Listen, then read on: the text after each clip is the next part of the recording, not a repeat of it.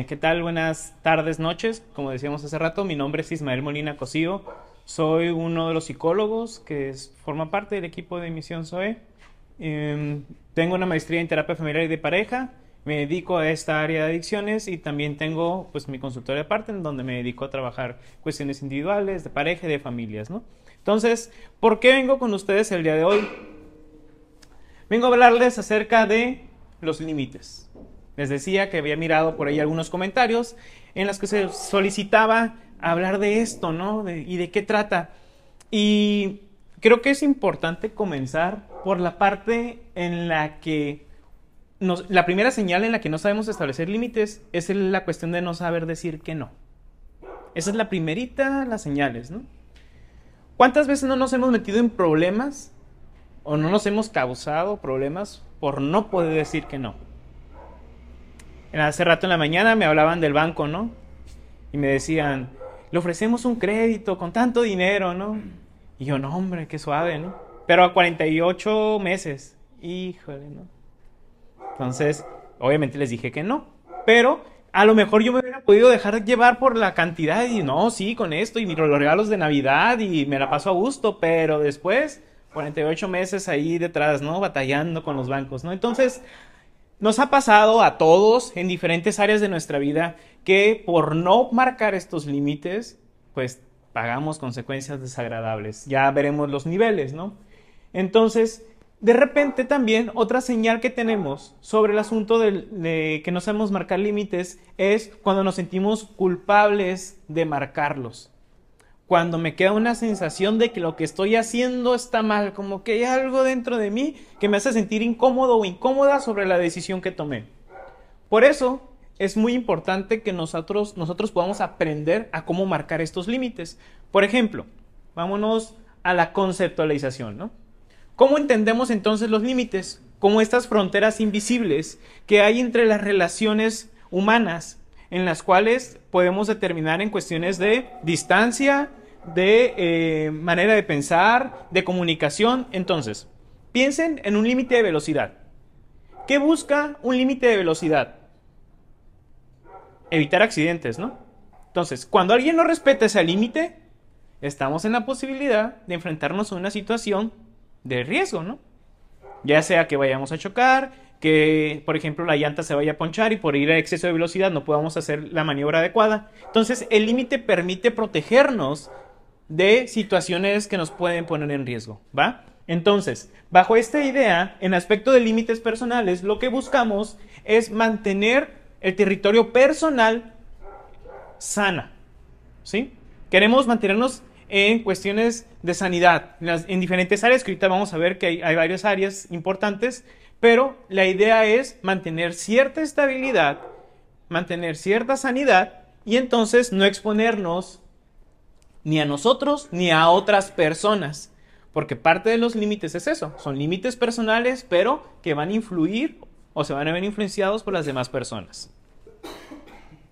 ¿Ok? Entonces, ¿qué significa poner límites entonces? Como decíamos, el primer punto es que nos va a ayudar a no exponernos a peligros, a no, digamos, desgastarnos, a no eh, acabarnos en las diferentes áreas biológicas, psicológicas y sociales. Son una práctica para cuidar de nosotros mismos. Entonces estaríamos hablando de que el marcaje de límites y el respetarlo sobre todo hablan de conductas de autocuidado, para comenzar, ¿no? son conductas de autocuidado, así como por ejemplo cuando nos bañamos, cuando nos arreglamos, que nos queremos ver bien y todo eso, es, es que darnos mantenimiento. Pues el marcaje de límites es exactamente lo mismo, en la que yo trato de evitar que haya estos problemas. Definen los papeles en las relaciones. Por ejemplo, me voy a concentrar ahorita en los límites personales, pero también ahí están las cuestiones de límites en pareja, ¿no? límites en familia, límites este, en el trabajo. Entonces tenemos una serie de, de, áreas en las cuales tenemos que trabajar distintos límites. A lo mejor entre amigos tenemos ciertos límites y somos más abiertos y permitimos más cosas, pero en cuestiones de gente desconocida pues no le voy a permitir muchas cosas, ¿no? Desde el hecho de cómo me van a hablar. Yo a lo mejor a mi amigo le puedo permitir que me diga una grosería, ¿no? Pero alguien que no conozco, pues ese ya, ya es otro asunto.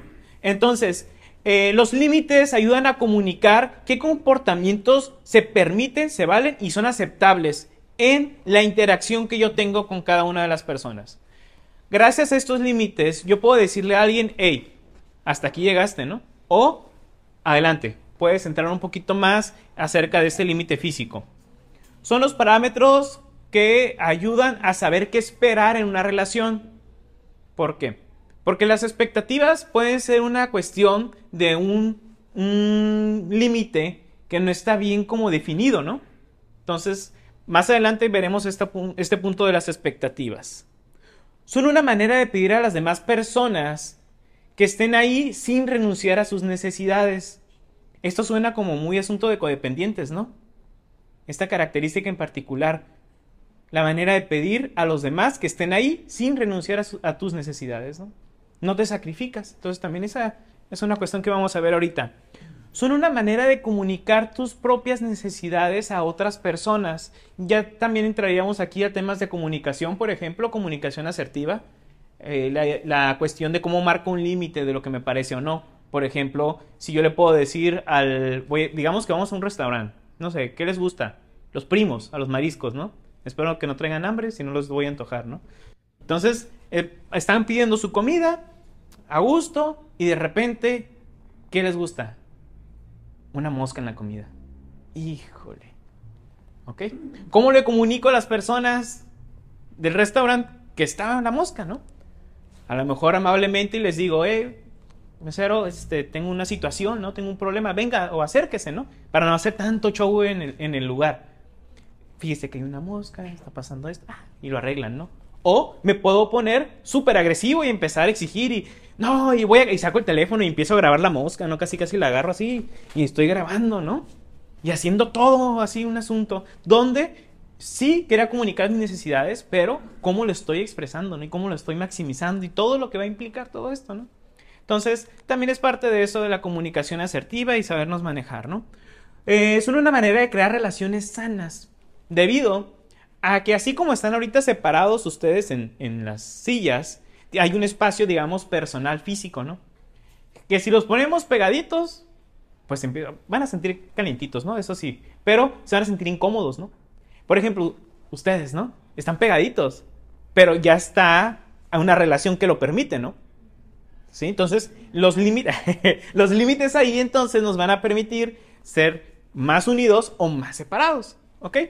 Incluso la loseta como está puesta, ¿no? Ya ven que le ponen, no sé cómo se llaman las crucecitas que les ponen. Eso permite que cada loseta esté distanciada de la misma manera, ¿no? Entonces, eso nos ayuda a marcar estos límites.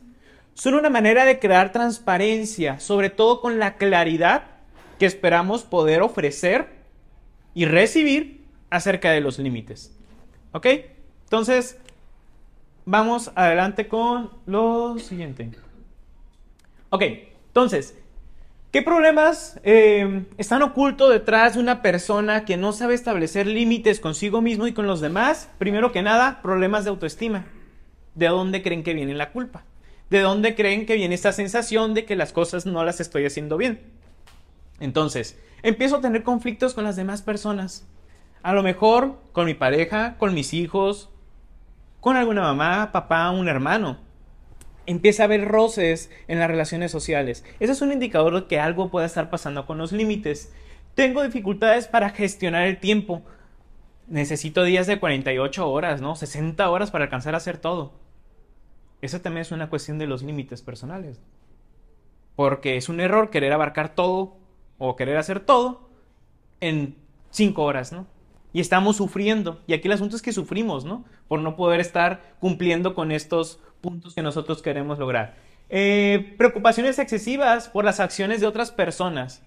Esto que les mencionaba del rasgo codependiente, ¿no? Estoy pensando en el otro, cómo le está pasando. ¿Habrá comido? ¿Habrá dormido? ¿Qué estará haciendo? ¿Estará hablando con otra? Todas estas ideas que empiezo yo a tener, ¿no? En función de lo que la vida de otra persona.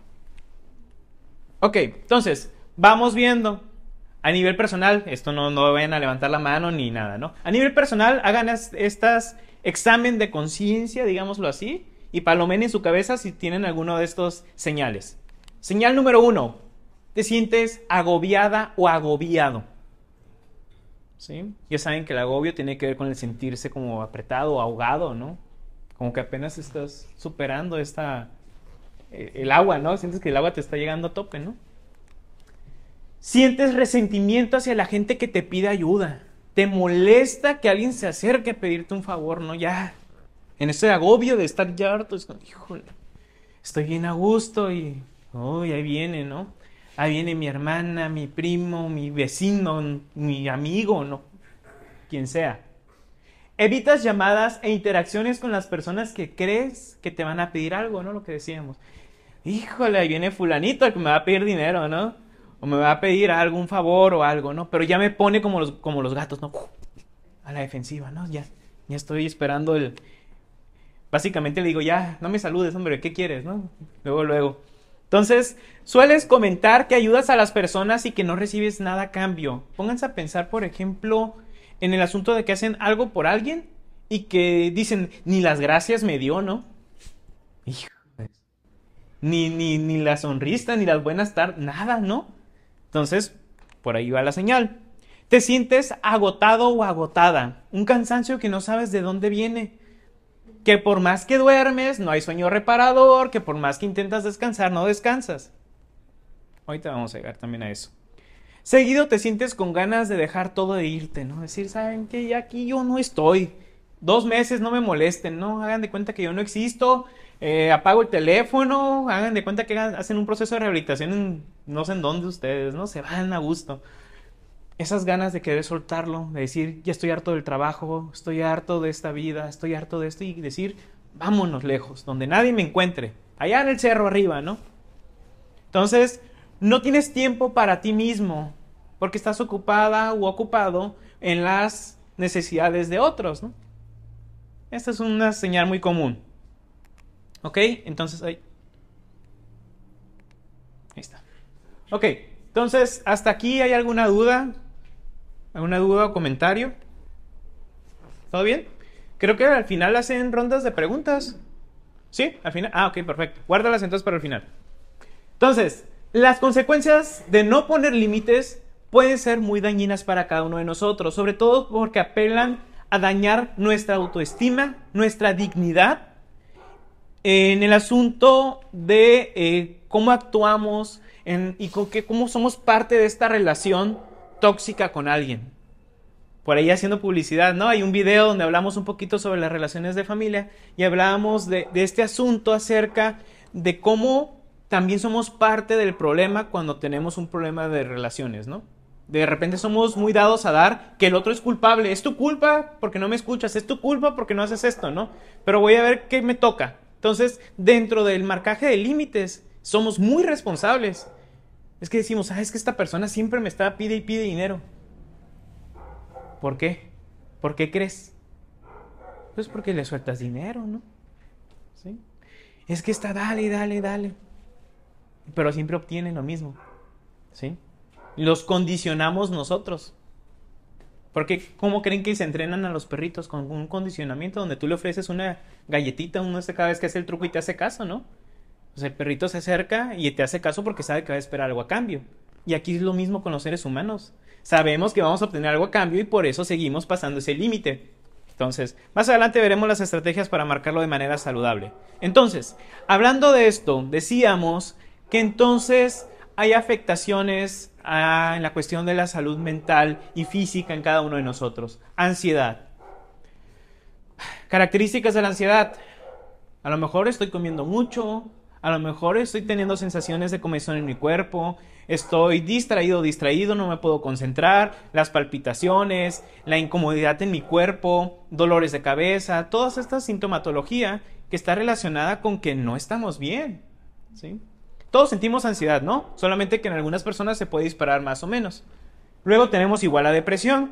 Podemos tener un mal día, no queremos levantarnos de la cama y todo esto, pero sabemos que nos puede llevar a un cuadro clínico si no se atiende. Y entonces ahora sí, ya gravemente, la persona no se puede levantar, no puede trabajar a gusto, le cuesta mucho trabajo poner atención, están totalmente desmotivadas. Resentimiento también, ¿no? Estoy molesto o molesta, no con el otro, conmigo, porque me doy cuenta de que no estoy marcando límites. Y digo, uy, híjole, qué tonta o qué tonto fui. ¿Cómo estoy permitiendo esto? ¿no? Y nos estamos nosotros castigando por algo que nos queda muy claro que estamos haciendo mal, ¿no? Entonces nos llenamos de ira cuando nos detectamos haciendo estas cosas, ¿no? Híjole, la volví a hacer. A la próxima no lo voy a volver a hacer, ¿no? Y pues sí, sigue ocurriendo. Y la frustración. Tenemos esta situación en la que de alguna manera nos, ya decíamos que nos sentíamos agobiados, ¿no? Entonces, esta frustración conlleva automáticamente a sentir ira en algún momento. Está comprobado que la frustración es la antesala de la violencia y la agresión. En muchas ocasiones las personas que se sienten frustradas y que no tienen un manejo adecuado de la frustración terminan cayendo a conductas eh, violentas. Piensen, por ejemplo, en periodos de calor, hablando de calor y frío que decíamos hace rato, eh, y tráfico, ¿no? Las personas se ponen intolerantes, nos ponemos agresivas, nos ponemos violentas, ¿no? Le mentamos la madre el primero que se nos atraviesa o al que no avanza. Y ahí estamos peleando, ¿no? Entonces, ahí, para que presten atención, ¿no? Por ahí, en general, si están trabajando con la frustración, pues ya saben, ¿no? Que puede estar provocando. Ok, entonces, cosas que hacemos para evitar ponernos límites. Fíjense. En esta cuestión de no afrontar de manera asertiva la situación, ¿qué decido? Sacarle la vuelta al problema. Porque, pues si no lo veo, no existe, ¿no? En teoría. Digo, si yo me volteo ahorita, yo prácticamente estoy solo. Pero pues, yo sé que están detrás de mí. ¿Ok? Entonces, podemos eh, optar por mudarnos, por chismes, ¿no? El chisme, pura negatividad. Estar escupiendo, escupiendo, escupiendo, veneno, veneno, veneno. Señal de que una persona no tiene salud mental o que no está bien psicológicamente si chismorrea mucho. Si es muy chismosa. Acuérdense, lo que dices de otras personas habla, habla más de ti que de ella. ¿Ok? Quejarnos. También esta postura de la queja, ¿no? Constante. Casi, casi cayendo hasta el victimismo. Donde la persona piensa que todos son culpables de lo que les pasa, ¿no? Entonces, culpo a todos los demás constantemente, ¿no? Incluso hasta tan intenso se pone así la gente que hasta Dios culpa, ¿no? Es culpa de Dios que es lo que está pasando, ¿no? Entonces ya hablamos ahí, ya empieza a chocar incluso su sistema de creencias, ¿no? A evitarlo o a veces cortar por lo sano. Algunas personas, al no poder arreglar estos asuntos de límites o de relaciones sociales, terminan alejándose definitivamente de las familias o de los conocidos, ¿no? ¿A poco no tienen algún conocido por ahí, ex amigo o amiga, que ya no le hablan. Por alguna razón, a lo mejor ya no, ya era mucha negatividad, a lo mejor tenía todo esto, ¿no? Chismosa, se la pasaba quejando, se la pasaba pidiéndoles favores, pidiéndole dinero, y dijeron ustedes, por lo sano. No lo voy a arreglar. Lo que voy a hacer es alejarlo de mí para que no me afecte. Y eso es un marcar un límite, ¿eh? Ese es marcar un límite porque me estoy poniendo a mí primero. Ok, entonces Motivos por los que la gente no respeta sus límites. Vamos viendo a ver qué error pueden estar cometiendo referente a esto. Número uno, no te tomas en serio. No nos estamos dando la prioridad adecuada. No nos estamos nosotros dando este interés o esta importancia. Y dejamos que entonces que cualquier persona pase por encima de nosotros. Básicamente nosotros le decimos que te pones one down. Te pones por debajo de la persona, ¿no? Entonces, es más importante el otro que yo. Pues entonces, en esa posición difícilmente vas a poder lograr algo beneficioso para ti. No te, eh, no responsabilizas a la gente, ¿no? Eso es bien importante. Yo le pido a alguien, oye, ayúdame con esto, ¿no? Es tu responsabilidad, tú vas a hacer eso de aquí. Pero veo que no lo hace, lo voy a ir a hacer yo. Vámonos, y ahí voy, ¿no? Entonces ya, ya te quedas a gusto. Ya, pues ya, ya me salvé, ya no hice nada, ¿no? Y esto pasa mucho en eh, familias. Yo me acuerdo, fíjense, yo me acuerdo como en mi época de estudiante, pues cuando hacíamos equipo, ¿no? Siempre hay uno que no hace nada. Siempre hay uno. Entonces, o lo obligas a trabajar, o lo sacas del equipo, o haces su parte, ¿no? Había personas que decían, no, yo prefiero hacerlo todo solo y ya nada más pongo los nombres de mis compañeros. Yo decía, no, hombre, yo no. No, yo no, voy a no me voy a desvelar de Okis nada más para darle un 10 a otros, porque digo, me iba bien también, ¿no? Era un 10 seguro, ¿sí? Entonces, eh, en ese sentido, ¿qué hacíamos? A ver, esta es tu parte y a presionar y a presionar. Ok, ¿sabes qué? Tal día, si no lo presentas, si no nos envías tu parte, quedas fuera del equipo, ¿sí? Y ni te presentes el día de la exposición porque no te vamos a nombrar, no te vamos a poner, no te vamos a considerar. A veces funcionaba, a veces no, pero marcábamos un límite con estas personas, ¿no? Entonces, muchas veces, si nosotros no responsabilizamos a las personas, si nosotros les solucionamos, siguen con lo mismo. Pides perdón por poner límites. ¿Te sientes mal por decirle a las personas, no, hasta aquí llegas, ya estuvo bueno? hay una culpa, hay una culpa dices, pues estoy haciendo algo malo si yo, si es mi pareja, ¿cómo, cómo, cómo le voy a decir que no? Si es mi hijo, ¿cómo le voy a decir que no? Más adelante hay una imagen bien interesante de eso. Te permites demasiada flexibilidad en este asunto. A veces sí, a veces no. Y esta incertidumbre sobre cuándo sí se aplican los límites y cuándo no puede generar este espacio en el que se juegue con estos límites, ¿no? Ya le dije a mi mamá que iba a llegar a las 9. Pues le voy a hablar y le voy a decir que a las 10. Y está bien. Llegas a las 10. Oye, pero acuérdate que es a las 9. Sí, sí, pero ya me diste permiso. Y la siguiente fin de semana, otra vez, ¿no? Pero a las 11. Oye, pero a las 9. Ándale, es viernes, no pasa nada a las 11. Y ahí vamos, ¿no? Entonces de repente quieres poner límite y pues no, no funciona. Ya bien difícil, ¿no? Se empieza la pelea ay, ¿cómo llegar antes de las 12? Pues tu permiso originalmente era a las 9, o sea, ¿qué estás haciendo a las 12 de la noche? Y así nos podemos ir. No te expresas con suficiente claridad, hablando de la comunicación asertiva. Recuerden que escuchado no significa o no significa que está entendido. ¿Ok? En la comunicación, el emisor y el receptor forman parte de esta relación, pero yo como, como receptor puedo ignorar el mensaje a lo mejor yo estoy pensando en otra cosa mientras una persona me está hablando. Y ella puede asumir que yo la escuché porque estuvo hablando, ¿no? Y eso es un error muy común en la comunicación. Creer que como yo ya lo dije, estuvo entendido. A nosotros en psicología nos enseñan la técnica de escucha activa. Es escuchar, centrarnos en la persona lo que nos está diciendo y ser capaces de recapitular la información y regresársela y hacerle ver a la persona que estamos entendiendo, ¿no? Entonces, a veces creemos que la persona nos entendió, pero no es cierto. Entonces ya después vengo yo enojado a decirte algo que yo te dije que no, que me molestaba, pero tú me dices que nunca me dijiste. Pues ¿cómo de que no? Si te dije la vez pasada. Ay, no me acuerdo. Y empieza el conflicto de la relación. Entonces, hay que prestar mucha atención a ese aspecto, ¿no? De ser claros con la, con la comunicación. Mm, no te expresas con suficiente claridad, como lo decíamos, das una idea a medias, no terminas de aterrizarla o no eres como concreto, concreta con lo que le querías decir. La terminas contando como chiste de Polo Polo, ¿no? ¿Se acuerdan de los chistes de Polo Polo? Que te contaba toda la historia para decirte una cosita. y hasta se salían y te platicaba de otras cosas, ¿no? Este, pero el chiste era bien concretito. Que si él hubiera contado el chiste directo, ni risa te daba, ¿no? Te daba más risa como te contaba toda la historia, ¿no? Entonces, por ahí va, en este asunto no podemos hacer esto, porque entonces confundimos a las personas. No has verbalizado tus límites, están en tu cabeza.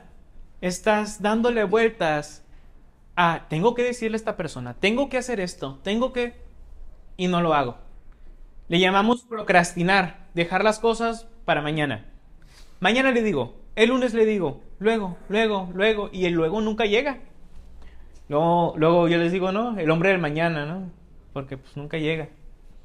Entonces, das por sentado que basta con manifestarlos una vez para que sean entendidos. Y lo decíamos, probablemente la, la persona en ese momento o venía cansada o venía distraída o estaba pensando en otra cosa. Entonces, tenemos que ser flexibles en ese punto y a veces, y vienen dentro de las recomendaciones, hay que repetir los límites no importa que para nosotros nos parezca eh, molesto, pero a esa persona que le tiene que quedar bien claro lo que no está permitido. Das por sentado que la gente adivinará lo que quieres y lo que necesitas en función de cómo actúas con ellos cuando transgreden un límite. Por ejemplo, mm, hablando de la crianza con los niños. Usualmente para los castigos se recomienda que si vamos a aplicar un castigo, sea eh, explicando el porqué del castigo. Porque entonces el niño no va a identificar si no le decimos por qué lo estoy castigando, va a decir por qué me están castigando. O sea, ¿por qué mi mamá me quitó la tablet? ¿Ok? Ah, pues resulta que hiciste esto, esto. Si no, queda esa confusión y entonces el niño puede volver a repetir el mismo error porque no sabe qué es lo que tiene que dejar de hacer. Y esto aplica en muchas áreas. En el trabajo también, ¿no? Una falta administrativa un acta administrativa, a veces te la ponen, pero te tienen que especificar por qué te la están poniendo. Ah, porque estás llegando 10, 20 minutos tarde. Ah, ok, bueno, ya sé. Aunque la persona ya sepa, ¿no? Pero por lo menos ya queda claro el por qué. Ok, entonces, existen tres tipos de límites. Los porosos, los rígidos y los saludables. Supongo que por la imagen o por las imágenes más o menos se da una, idea a qué se refieren, ¿no? Pero vámonos uno por uno. Los porosos. Ok. En el asunto de los límites porosos nos encontramos con que son débiles, no son claros, no son concisos. Y en ocasiones pueden llegar a ser dañinos. ¿Por qué? Porque aunque no tenemos la intención de hacer daño, hay un efecto, este, ¿cómo se llama? Efecto dominó. ¿sí? Un daño colateral en ocasiones. Mm, a lo mejor yo por no, digamos, un límite que puede ser dañino. Por ejemplo, hay una historia en la que la granja se, le, se les abre algo en la comida y se tira toda la comida. Y creo que los gallos terminan como muriendo de indigestión porque tienen el acceso a toda la comida y se terminan muriendo muchos gallos y es una, se pierde mucha inversión en eso, no me acuerdo cómo es la historia exactamente, ¿no? Pero va hacia eso, ¿no? Por ejemplo, si a los hijos en su momento no se le marcaron límites, hubo excesos. Va a haber excesos. Y por más que uno diga, yo soy un papá buena onda y flexible que permito que mis hijos hagan esto y esto. ¡Pum! El daño, ¿no? ¿Sí? Eh, y ahí están consecuencias. No me refiero solamente a la adicción, puede ser un gasto, puede ser cuestiones de salud, este, como un accidente o algo, o cualquier otra situación, no necesariamente adicción, pero pues bueno, vamos al tema, ¿no? Por ejemplo, un límite poroso, el consumo de sustancias en casa. De repente se permite, pensando que esta es una opción como, bueno, está bien, no pasa nada, si lo hace de vez en cuando, si lo hacen aquí en casa, aquí está seguro, no va a ocurrir nada, es poquito, eh, es esta sustancia y no es la otra, ¿no? Entonces dices, bueno, lo dejamos pasar. Y a este límite entonces empieza a transgreder, porque eh, en este punto eh, soltamos mucho, ¿no? Soltamos, soltamos, soltamos, es como, como el de la pesca, ¿no? Sueltas, sueltas y sueltas y sueltas y se te va la, se te va el, el pescado, ¿no? Entonces te llevan a sentir cansancio, depresión, ansiedad, a adoptar dinámicas de relación no saludables porque empieza a ver los conflictos, las peleas, los reclamos. Entonces, ¿qué pasa y a qué nos conducen estos límites porosos? Empezamos a dar demasiado, incluso más de lo que podemos dar. Hablando del banco que decíamos hace rato, supongamos que gastan cierta cantidad, pero su salario, digamos que gastan así y su salario es así, ¿no? Es demasiado imposible. Te vas a desgastar. no le vas a poder ganar a, esto, ¿no? Desde donde se aprovechan los bancos y todo esto. Entonces, tengamos mucho eso en cuenta, porque si damos demasiado, incluso más de lo que nosotros humanamente podemos hacer, quienes vamos a sufrir esto somos nosotros. Nos vamos a enfermar, nos vamos, todo esto que decíamos de la salud mental, pero piensen, por ejemplo, su estómago. A mí me gusta mucho comentar lo del estómago porque les he mencionado a los muchachos que este es el segundo cerebro. Las emociones se ven expresadas ahí. Entonces, revisen cómo están de gastritis, revisen cómo están de colitis, revisen cómo están todas estas cuestiones. Entonces, ¿qué tiene que ver? ¿Cómo me afecto, no? Ay, no quería ayudarle a esta persona, pero ya, ni modo, y estoy enojado haciendo las cosas, ¿no? Entonces, ahí se va a reflejar tendemos a ser codependientes cuando manejamos este tipo de límites. Ya decíamos, ¿no? Estoy viviendo para otra persona o por el otro. Atarme emocionalmente. Entonces, Si mi pareja, por ejemplo, se pone mal o se enoja, ah, yo me enojo también, ¿no? Como mi pareja se enojó, yo me voy. Y luego a ver quién se enoja más, ¿no? Y ahí vamos, vamos, vamos, vamos, vamos. A ser incapaz de decir que no, ya decíamos al principio, a intentar complacer a todo mundo, menos a mí. A ser dependientes de lo que opinen y digan los demás. Este es uno interesante. Porque de repente, ahorita con las redes sociales, se presta mucho, ¿no? A las opiniones de las personas. ¿A qué van a estar diciendo de mí? ¿Qué van a decir de, de mi familia? ¿Qué van a decir de mi trabajo? ¿Qué van a decir? Si, si antes ya teníamos un problema a nivel de relación, ahora que está en redes sociales y que está en inmediato, que me pueden decir las cosas, un chino me puede decir a ver qué ando haciendo y me puede juzgar, pues sentimos mucha presión, ¿no? De repente. Entonces, hay que tener mucho cuidado con eso, porque eso es un límite. ¿Qué tan necesario es la opinión de otras personas? Tampoco somos seres aislados, es obvio que lo que digan otros me importa, este, pero por supuesto que no puedo girar yo alrededor de estas opiniones, ¿no? Las opiniones tienen que girar alrededor de mí. Porque en el momento en que yo cedo a darle importancia a estas opiniones, entonces pierdo el control de mi, de mi integridad, ¿no?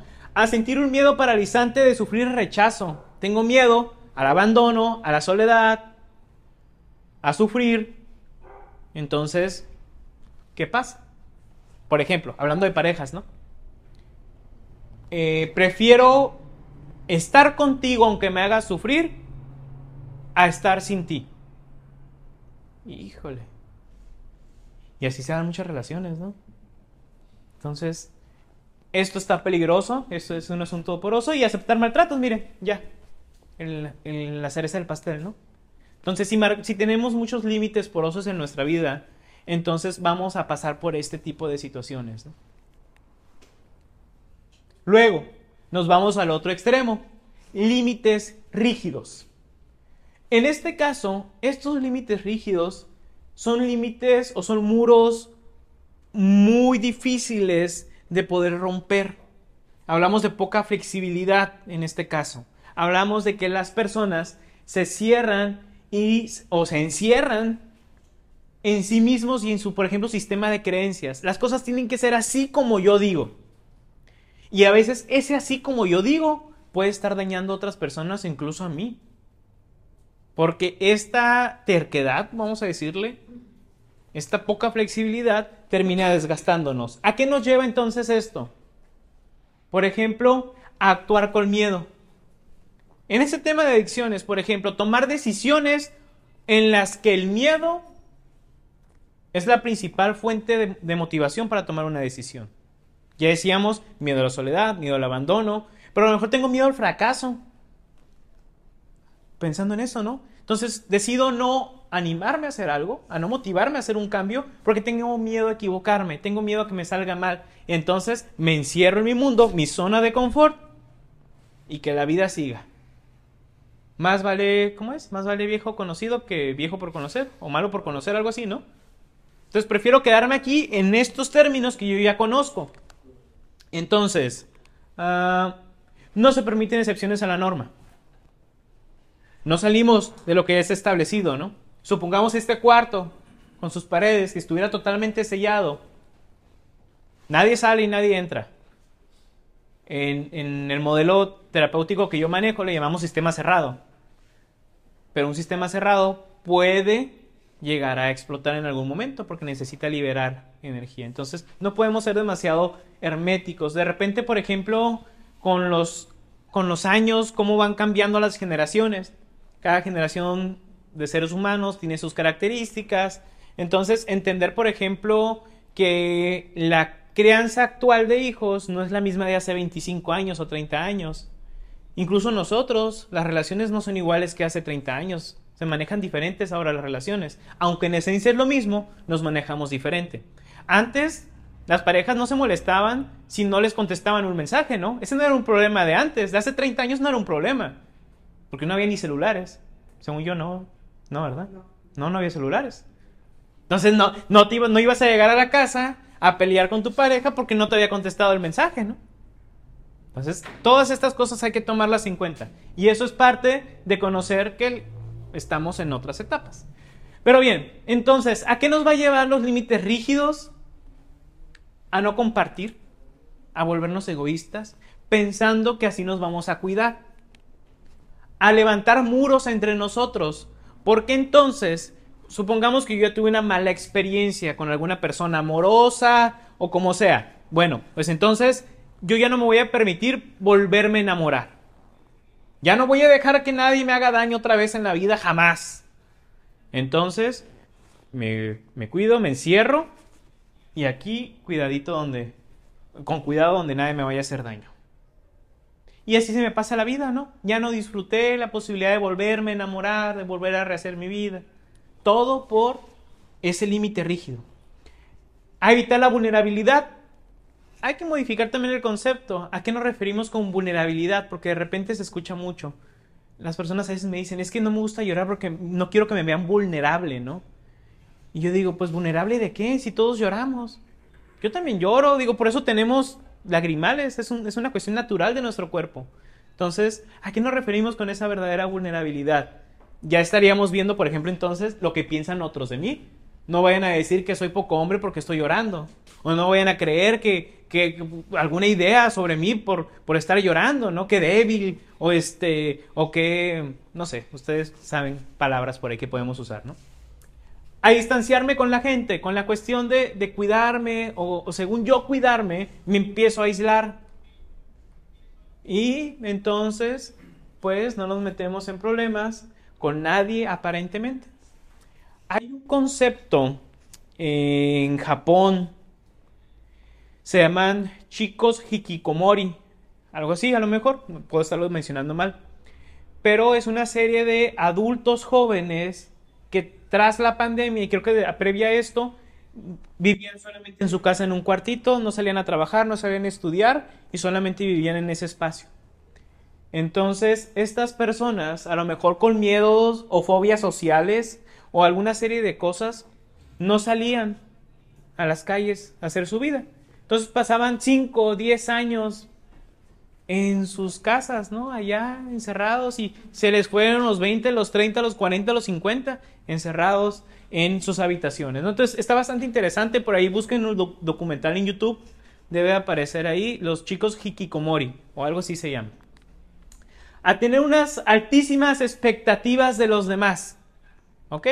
Entonces, de repente con estas eh, cuestiones de los límites rígidos, yo tengo expectativas muy altas y yo espero que la gente las cumpla y yo espero que, eh, por ejemplo, mi pareja sea como yo quiero que sea, no como realmente es. Y que mi hijo sea doctor y que mi hijo sea arquitecto, ¿no? Y pues si resulta que a su hijo no le gustan ni las matemáticas le da miedo la sangre. Híjole, pues entonces, ¿qué hacemos, no? ya etiquetamos al hijo que es un hijo malo porque no sigue, no sigue mis deseos y mis expectativas. O resulta que yo quería que mi pareja me hiciera desayunos todos los días en la mañana porque yo sí miraba las películas que le llevaban el desayuno a la cama. Y me enojo con mi pareja y le digo, es que tú no me llevas desayuno a la cama. Eres una mala pareja. Ah, caray, pues ¿y cuándo quedamos en que, que yo iba a hacer eso, no? Le echa lonche. No, yo, me, yo me eché la cruz solo. Yo dije, yo te hago el desayuno y tú la comida. Híjole, ¿no? Entonces, este, a imponerte normas estrictas. Eres muy duro contigo. Eres demasiado exigente. Hablando de expectativas, puedes tener muchas expectativas sobre ti. Por ejemplo, que decíamos de hacer muchas cosas en el día. A lo mejor tienes cinco horas, tienes dos horas. En el banco tardamos muchísimo. Por ir a comida, si vamos a la macro, si vamos, tardamos en el traslado. Entonces hay que ser conscientes de que con dos horas, tres horas, cinco horas, qué cosas realmente podemos hacer. Porque de repente también es, un problema, quiero hacer todo de una. Y luego me culpo porque no es posible, no hice esto, no fui al banco, no, tú, tú.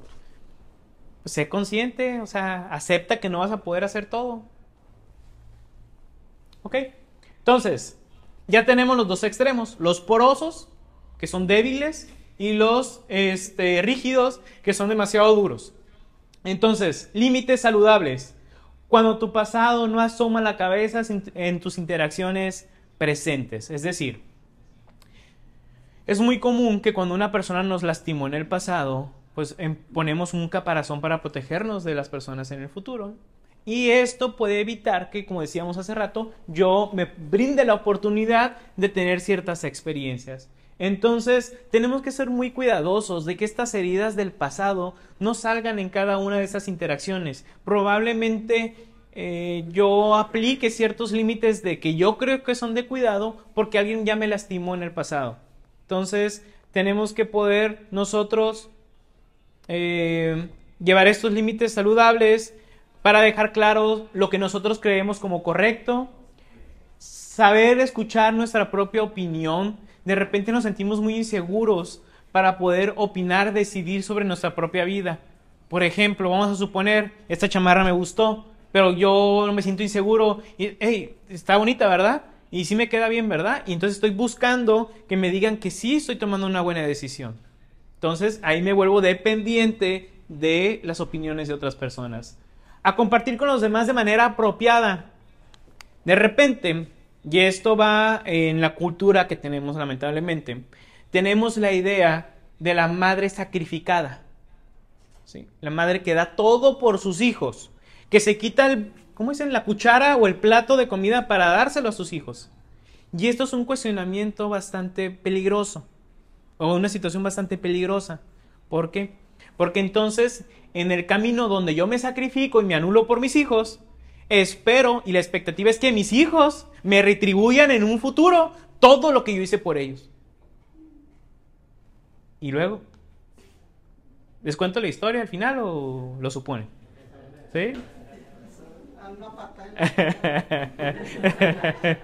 ¿Sí? Exactamente. Porque vamos a lo mismo. Son expectativas, pues. Entonces tenemos que ser muy realistas sobre lo que estamos haciendo y lo esperamos de otras personas. A presentar una vulnerabilidad saludable con la gente que se ha ganado tu confianza. Y regresamos otra vez al concepto. No es tanto, yo mostrar mis sentimientos no me hace vulnerable, me hace realista, me hace una persona real, me estoy mostrando quién soy, no estoy intentando fingir para quedar bien. Entonces, cuando yo presento esta confianza con la persona, con usted, si yo quiero contarle de cómo me ha ido en la vida y usted acepta esta relación, pues ya nos hicimos amigos y nos vamos a ir a tomar un cafecito y vamos a andar comiendo en el Rey Sol y todo esto, ¿no? Pero porque lo estamos permitiendo ambos. Él me está permitiendo que yo me meta en su vida y yo lo estoy permitiendo que él entre a mi vida a través de esta intimidad, donde hablamos de nuestras emociones y todo. Pero eso es una elección, yo escojo con quién a decir que no sin incomodidad. ¿Sí? Voy a decir que no. Oye, ¿quieres ir al cine? Híjole, la neta ni, me gusta esa película. Pero bueno, pues vamos. Para que no vaya a pensar que soy un mal amigo, ¿no? O, que mi pareja me vaya a decir, no, ¿sabes qué? Quiero ir al cine. Yo me quiero dormir. Híjole, no, pues ni modo, se va a enojar, ¿no? Entonces ahí voy, ¿no? Entonces, a decir que no sin incomodidad, más adelante va a volver a salir esto, a recibir sin malestar un no como respuesta sin tomártelo como algo personal. Ese también está buenísimo. Se dice que el no lo tenemos garantizado. Vamos a ver si conseguimos el sí. Cuando salimos a buscar un empleo, pues a ver si nos lo dan. El no ya está de ley. Vamos a ver si nos dan el sí. O cuando, por ejemplo, iniciamos una relación, ¿no? O me voy a acercar con una persona, o voy a hacer algo. Ya tengo el no en automático, entonces vamos a ver si de pura casualidad del sí. Hay muchas personas que esta palabra no, híjole, las atormentan. La posibilidad en que me rechacen va directamente a mi persona, a mi personalidad, a mi integridad. Entonces, si esta persona me dijo que no en el trabajo, pues no me valoraron, entonces no soy una buena persona, no soy... Y empezamos, ¿no? Pensamiento catastrófico, de lo peor y seguimos y seguimos y seguimos. ¿Ok? Entonces, hay que entender los límites. Bueno, ya terminamos los tres tipos. Hay que entender los límites. El miedo puede ser paralizante para algunas personas, pero tenemos que actuar aún así con miedo. ¿Ok? Una de las claves para trabajar el miedo de forma adecuada es a veces hacer las cosas con miedo. Sí. Porque, por ejemplo, estas decisiones del internamiento para mucha familia es una cuestión de dolorosa. A lo mejor dicen ustedes, ¿cómo les va a doler? No, si les duele y les duele bastante a la familia. Le cuesta mucho trabajo tomar la decisión. Entonces, hay que saber comunicar y actuar. Y, recuerden que no solamente es decirlo, sino que lo traduzcamos en conductas. Los límites son para ti y para la otra persona. los dos se perjudican o los dos se benefician. No necesariamente al mismo tiempo. Ok, entonces, ¿qué tipos de límites hay? Límites físicos, como decíamos hace rato con la cuestión de las sillas. Si estuvieran muy pegados, hay un espacio personal. Si ustedes hacen su mano así, a su alrededor, ese es su espacio personal. ¿Ok? Entonces, ustedes permiten a ciertas personas que entren en ese espacio. ¿Ok? Em, la, ¿cómo se llama? Creo que se llama proxémica, habla sobre eso, un espacio social, un espacio personal y un espacio íntimo. Por ejemplo, en pareja podemos estar pegaditos y no pasa nada. Pero a lo mejor si uso el micro y traigo pegadito al de un lado, pues no me siento tan cómodo, ¿no?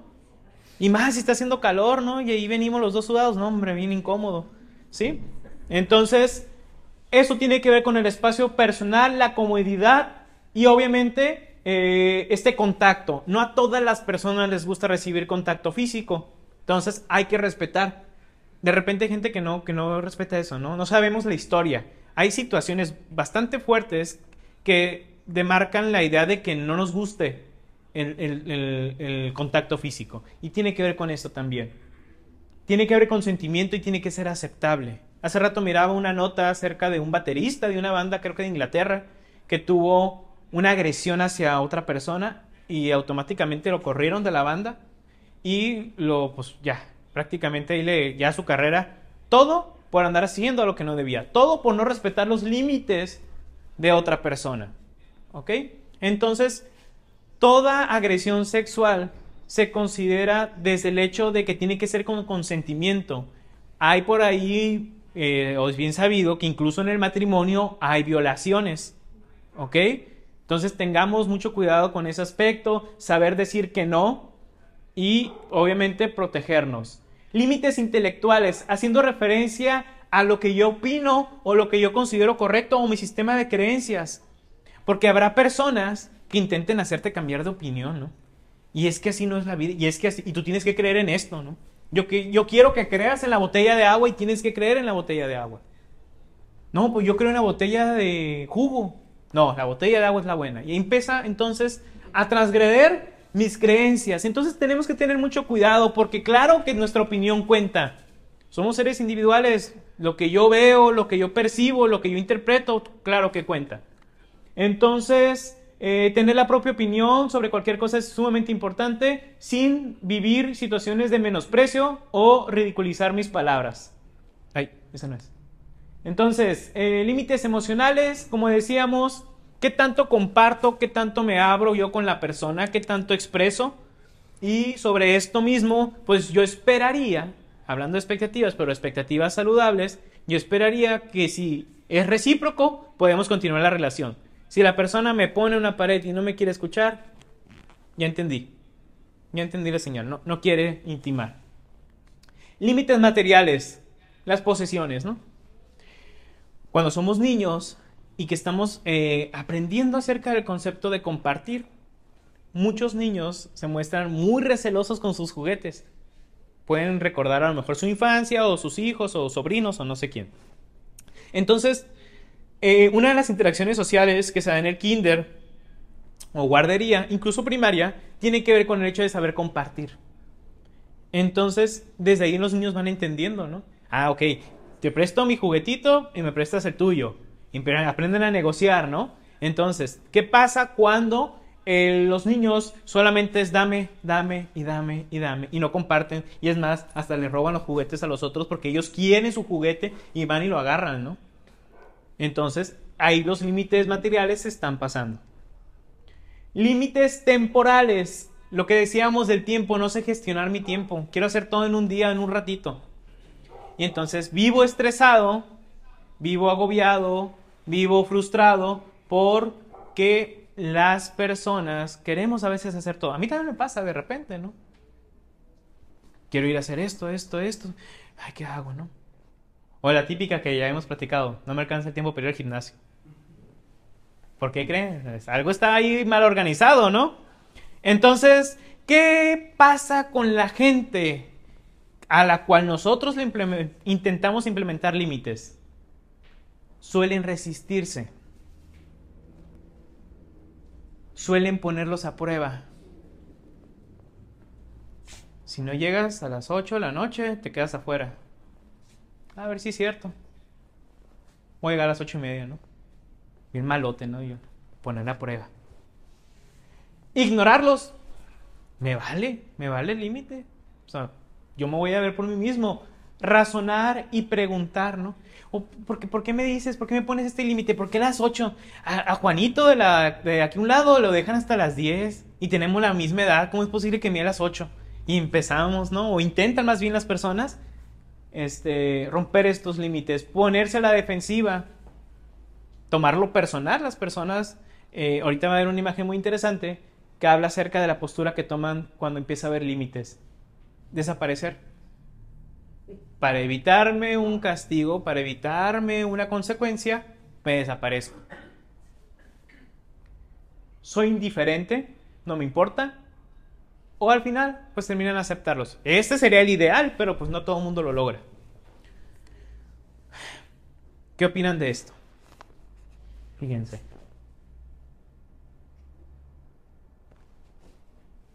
¿Sí? Las únicas personas que se molestan cuando tú pones límites son las que se benefician de que no tengas ninguno, son las que se benefician de que tú no les digas un no, son las que decíamos hace rato, el que sabe que va a conseguir lo que quiere. Entonces, presten mucha atención que cuando ustedes pongan sus límites, ¿quién se enoja? ¿A quién le molesta? ¿Quién sufre? ¿Quién reniega? ¿Quién patalea con esto? No?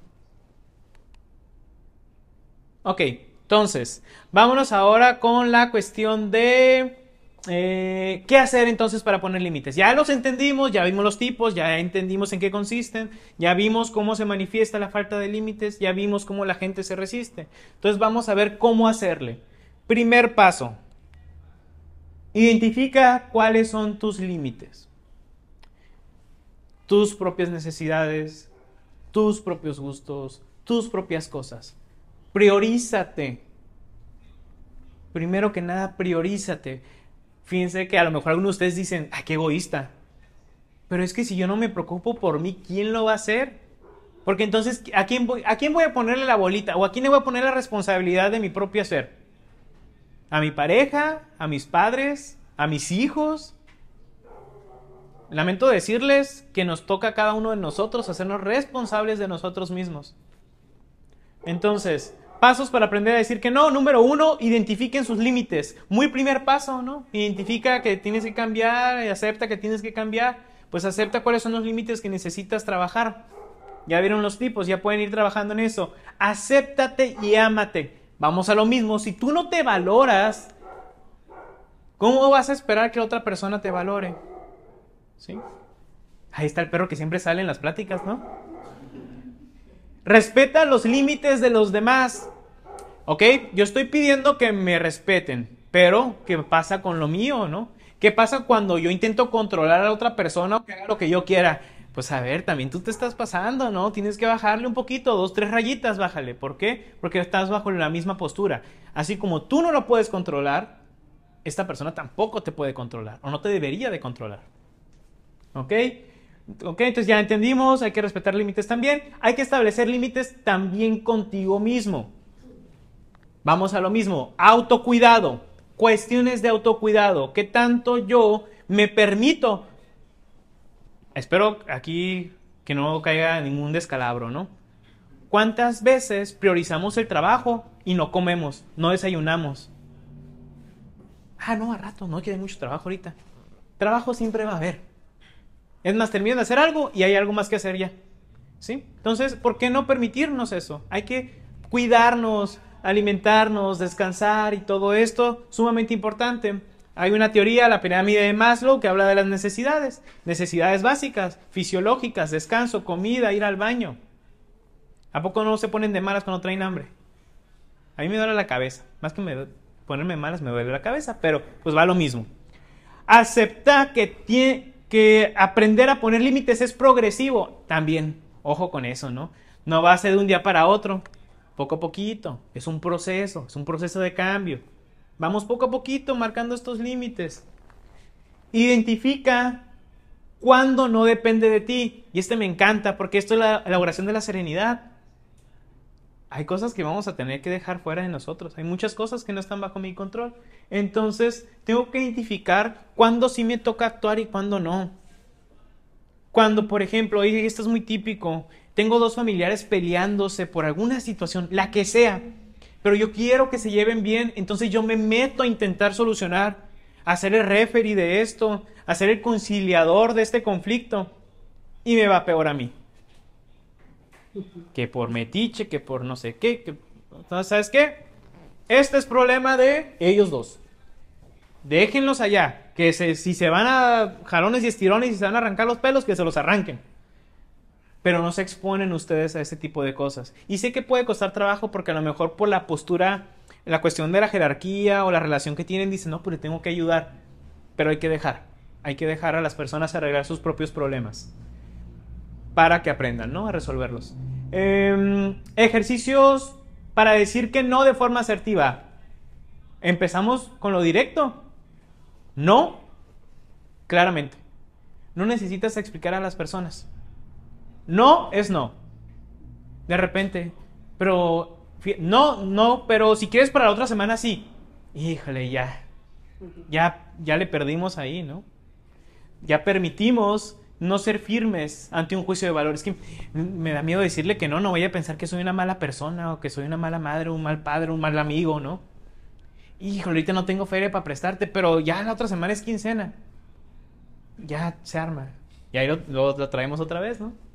Ofrece una solución alterna, ¿ok?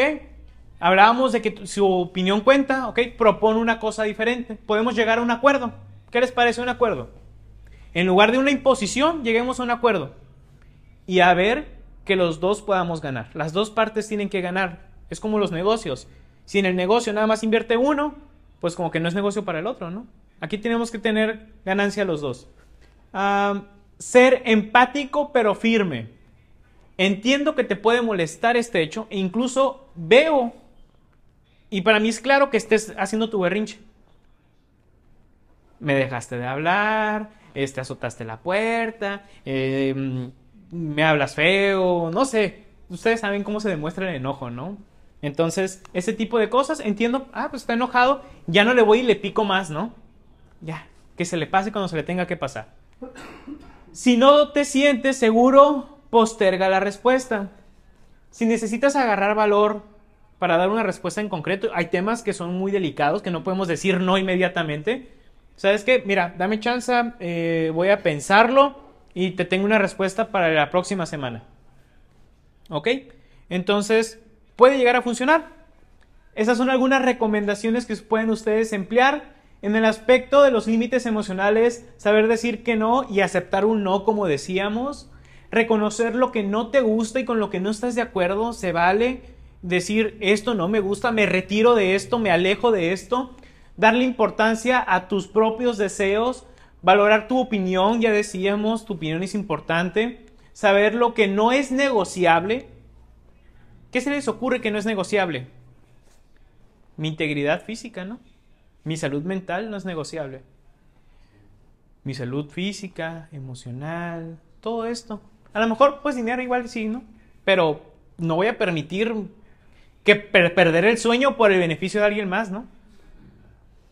saber lo que te incomoda. Entonces estamos hablando que todo esto se va a dar gracias también a la, posibilidad del autoconocimiento, del trabajo personal, de yo reconocer lo que no me gusta, lo que sí me gusta, lo que se permite y lo que no. Por eso uno de los temas importantes en general para la terapia psicológica es la autoestima.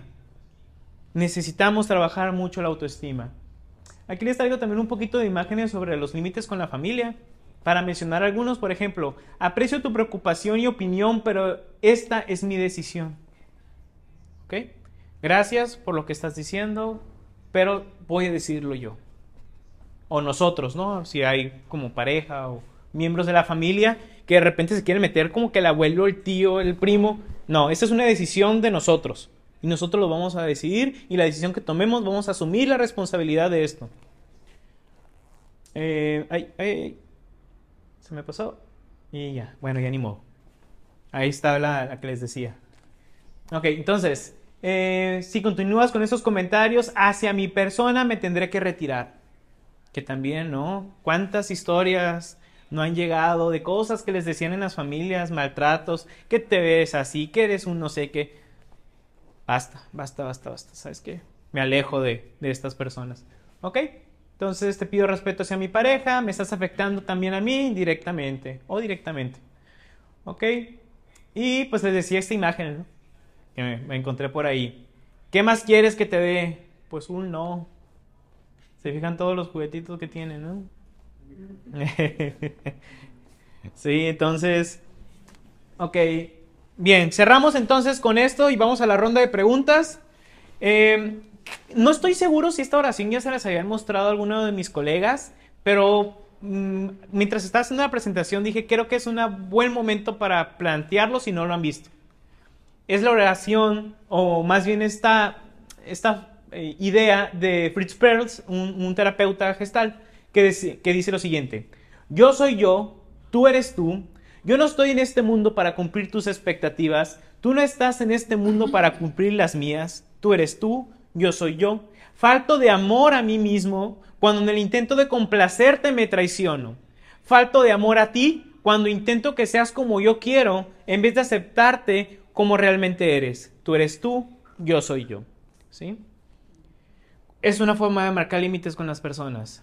Recuerden que puede ocurrir que en el afán de de atender a otra persona me puedo perder a mí en esta relación. Y tengamos mucho cuidado con esto. Este tema de adicciones conlleva mucho trabajo en ese asunto, con cuestiones de dependencia, codependencia, sobreprotección, culpas y todo. Entonces, pueden empezar a trabajar con esto que hemos planteado ahorita.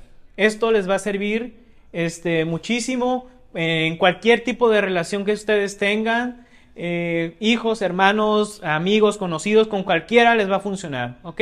Entonces, eh, pues ahora sí que sería todo de mi parte. Vamos a la ronda de preguntas a ver si hay preguntas y si no, pues ahorita nos despedimos bien. Muy bien, entonces, ¿qué, Oscar? Así que levanten la mano, ok. ¿Tiene alguien alguna pregunta, alguna duda, recomendación, reclamo? Ah, no, voy a poner un límite, reclamos no. ¿Alguien tiene algo que, que decir? Sí.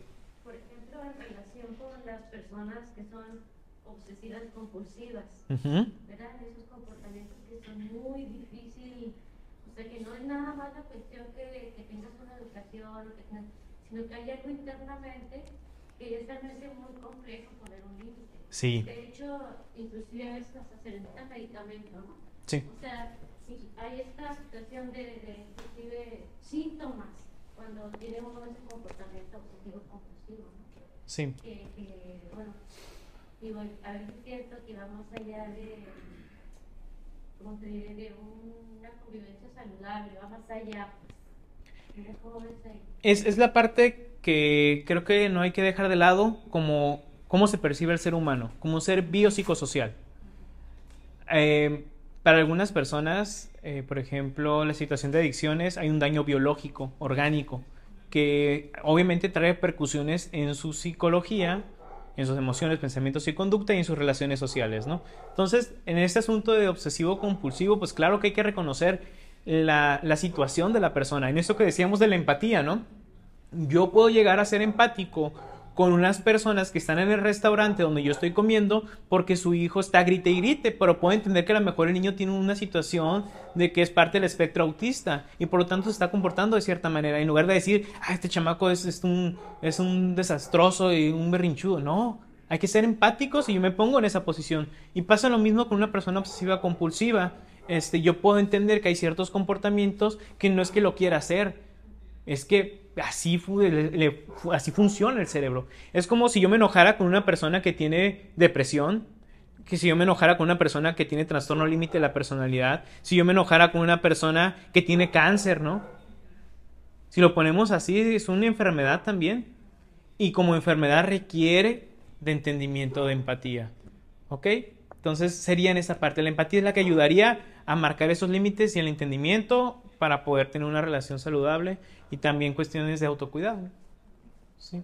¿Alguien más tiene? ¿Sí? la pregunta es, ¿dónde pones la línea donde pueden ser los ídolos cuando estás pasando de lanza y te estás amando demasiado, donde estás dañando a otra gente.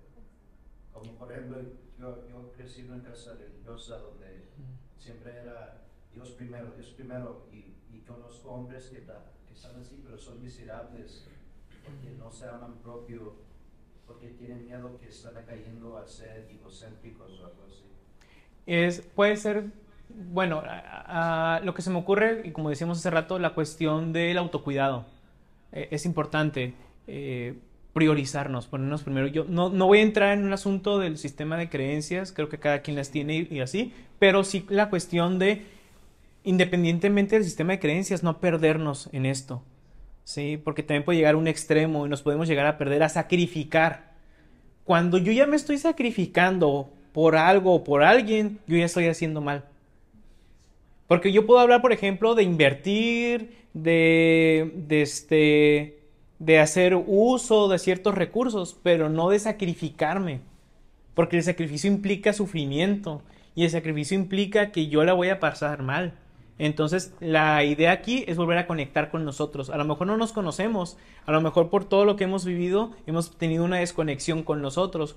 Pasa mucho, las personas se desconectan de sí mismas cuando a veces hay que atender a la familia, que hay que generar dinero, que hay que ir al trabajo, que tienen una afición, que también se vuelve una obsesión, hablando de obsesivos compulsivos. Entonces, eh, hay, hay ese asunto. Cuando tú te desconectas de tu persona, ya por ahí. ¿Y cómo nos damos cuenta? Pues todos estos asuntos de salud mental que decíamos, ¿no? Eh, no puedes disfrutar, ansiedad, depresión, cambios en tu rutina, problemas con las personas a tu alrededor. Todas estas son señales de que algo está pasando y que es importante empezar con el trabajo personal. Muy bien, ¿alguien más? ¿O terminamos? Adelante. Sí, sí, sí. Este, se, se puede llegar a tener límites rígidos, pero porosos. Rígidos y porosos. No, ¿por qué? Sí, puede ser un ejemplo. Ok. Sí, porque al final de cuentas los límites no es como que se fuera, no es como si fuera algo permanente. A lo mejor con algunos temas yo puedo hacer, puedo implementar límites porosos y a lo mejor con algunas cuestiones rígidos y tenemos que ver en función de las consecuencias. Va a ser muy difícil como ser asertivos siempre, pero buscamos que la mayoría del tiempo seamos asertivos.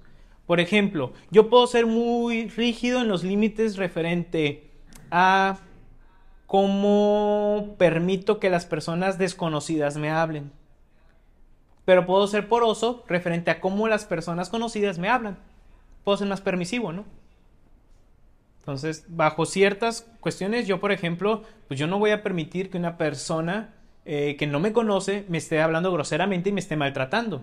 Independientemente de quién sea, aún así sea un político, un, alguien con poder, yo no le voy a permitir que me hable de esta manera, ¿no? Pero a lo mejor a un amigo le puedo permitir que me diga de todo, ¿no?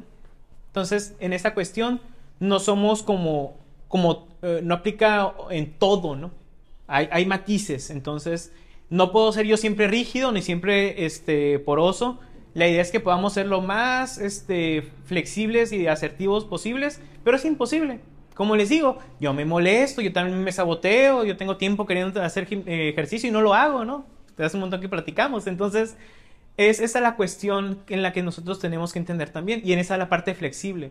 No podemos ser eh, totalmente asertivos y tampoco está mal si no lo somos. A veces también cometemos errores y sobre los errores vamos aprendiendo.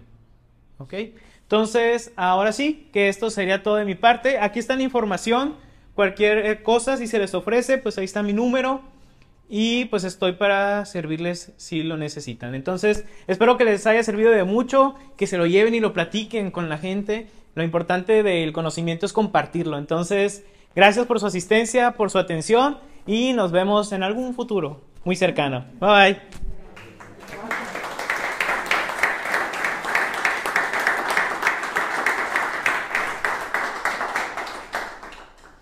Oscar, no sé si en el chat del, no, no revisamos el chat de la presentación. A ver, Dice aquí, ¿qué, hay que hacer cuando se ponen límites, pero solo por convivencia lo, lo siguen? ¿qué hay que hacer cuando se ponen solo por convivencia? Pues parece que son co- como que tienen una utilidad, ¿no? Entonces, si les funciona y si no hay repercusiones negativas, adelante. Yo, yo creo que habría que medir consecuencias. Si esto digamos, el beneficio es que voy a, me van a invitar a la fiesta de la familia, pero va a implicar que me voy a encontrar con ese familiar que me ha hecho daño, que yo no me siento cómodo y que yo no estoy bien ahí. Pues yo creo que ahí hacemos la balanza. ¿Qué quieres? ¿Ir a comerte unos taquitos de asada a gusto o sacrificar tu salud mental? Entonces yo creo que habría que poner esa balanza por ahí y revisar las consecuencias. Ah, dice aquí, ¿qué pasa cuando está tóxica? No aporta, envidia, juzga, ofende y en definitiva no te da paz. ¿Se vale cortar lazos? Mi postura personal y profesional es que se vale. ¿Sí? No por ser tu papá, tu mamá, tu hermano, te va a tratar de ciertas maneras, ni modo. Eh, a lo mejor culturalmente y todo esto nos hemos visto influenciados de que como es el papá, el papá te va a, respetar y a cuidar, pero no, hay papás que lastiman, hay mamás que lastiman, hay hermanos que lastiman. Entonces, eh, por ahí hay unos libros bien interesantes acerca de eso. Creo que uno incluso se llama Cuando mamá lastima y está la versión de Cuando papá lastima. Y es, están buenos, están bien interesantes, porque esto también les puede ayudar a ustedes a sanar su propia historia de, de vida y a lo mejor ir replantearse cosas, ¿no? Entonces, aquí está la cuestión de los límites. Yo soy de la idea de que si no te aporta y te lastima, toma distancia. A lo mejor ahorita necesitas sanar y más, y más adelante regresar con más fuerza y si quieres hacer algo al respecto, ¿no? Entonces, es lo que yo diría. Muy bien, entonces ahí quedamos, ¿va?